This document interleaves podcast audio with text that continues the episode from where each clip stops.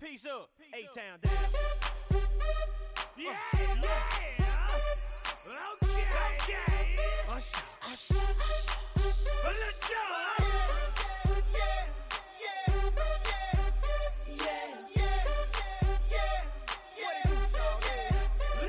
Let's go.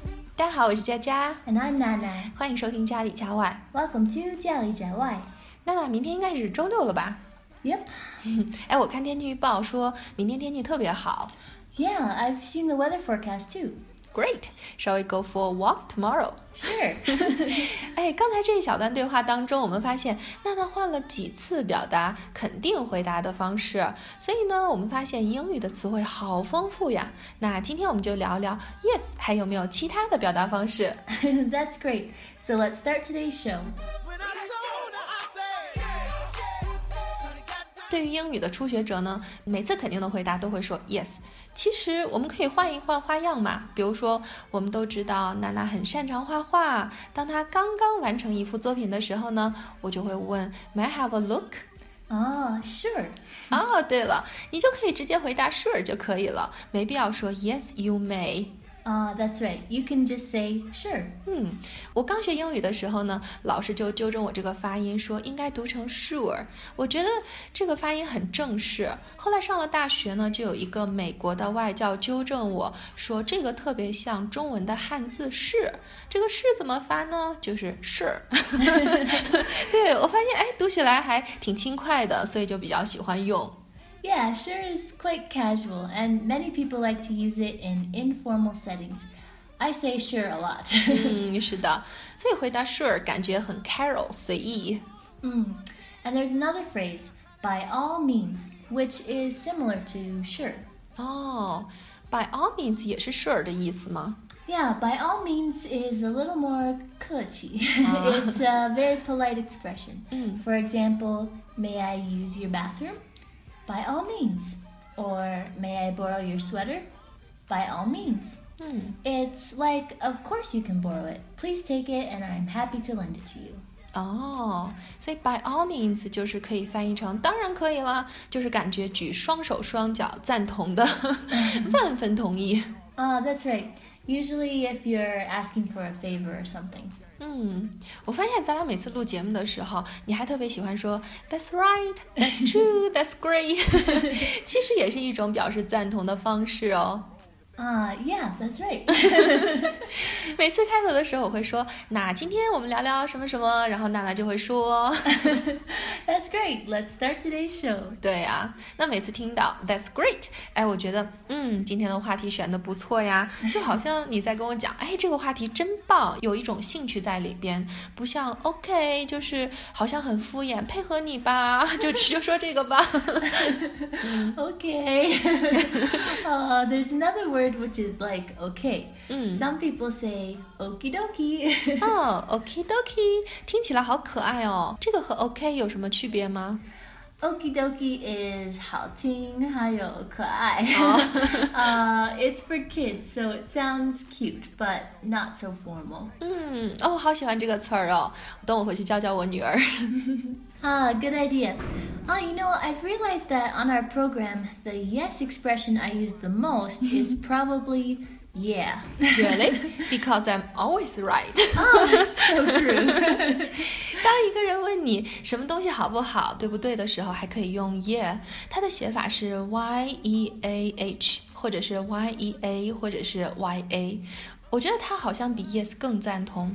比如说上次我跟 Neil 聊天的时候，我说 Nana is a good wife，然后他就会说 My wife is so beautiful. It's worth it to wait a long time to marry such a good wife。Oh, really? well, thank you for asking that and letting me know. 啊，别客气嘛，这是闺蜜应该做的。 but I think yeah is kind of lazy language. It's easier to say yeah and yep than yes. 嗯，yep 这个词也很常用。yep 的写法可以是 y u p 或者是 y e p，这两个词的发音差不多，说起来好像洋溢着欢快的味道。 Mm, yes, the meaning is the same as yes, and it's more commonly used on the internet.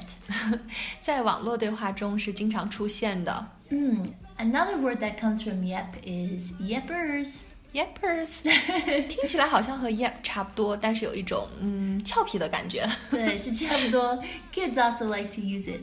For example, my daughter always stands in front of our food cabinets and looks at me with big, eager eyes.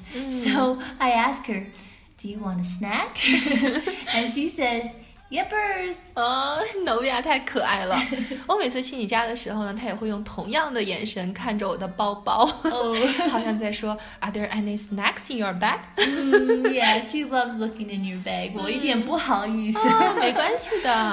哦，他太可爱了，好像每个小孩子都特别渴望吃零食啊。Ah, totally. 哦，对，我发现老外还特别喜欢说 totally、exactly、absolutely，这种回答感觉很夸张，但是有时候听起来很开心。比如说你在试衣服的时候呢，问老公，哎，这件衣服好看吗？他回答 totally, it fit you very well，意思就是说太好看了，没有人穿上去比你更合适这件衣服了。 yeah, that's right. Wives sometimes need to hear those kinds of compliments. 嗯，对呀，我们明明知道是假话，但是还是很爱听。 It's just a little white lie. I think the easiest way to say yes is, Uh huh. 啊，对，这只是一个语气词，一般会配合着耸肩。嗯，还有一个词是我学生特别喜欢用，就是我每次发资料给他们呢，他们都会说 Roger。Ah, Roger. It was used in radio or telecommunication. It represents that the person on the other end received it. And now we also use it in daily life. 嗯，对，我们已经将这个术语生活化了。它的意思是好，知道了。Mm.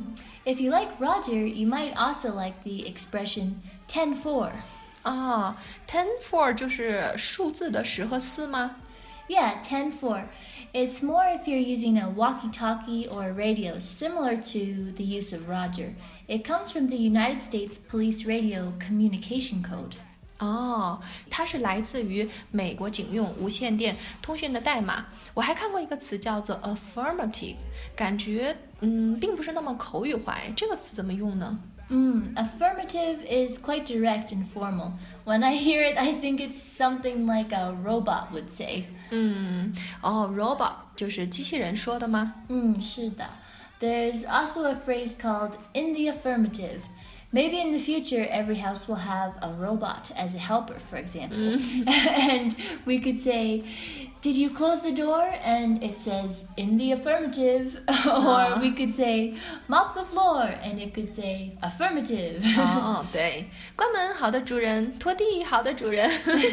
哇，感觉自己的地位一下子就提升了。 yes, at that time, we'll all be like kings and queens. 哦，太有意思了！原来表达赞同的方式有这么多，所以下一次呢，咱想说 yes 的时候呢，可以换一换，感觉档次一下子就上去了。 yeah, you'll sound more and more like a native speaker. 嗯，好啦，那今天的节目就到这里，喜欢就关注我们吧，感谢你的收听，下次见喽。 See you next time.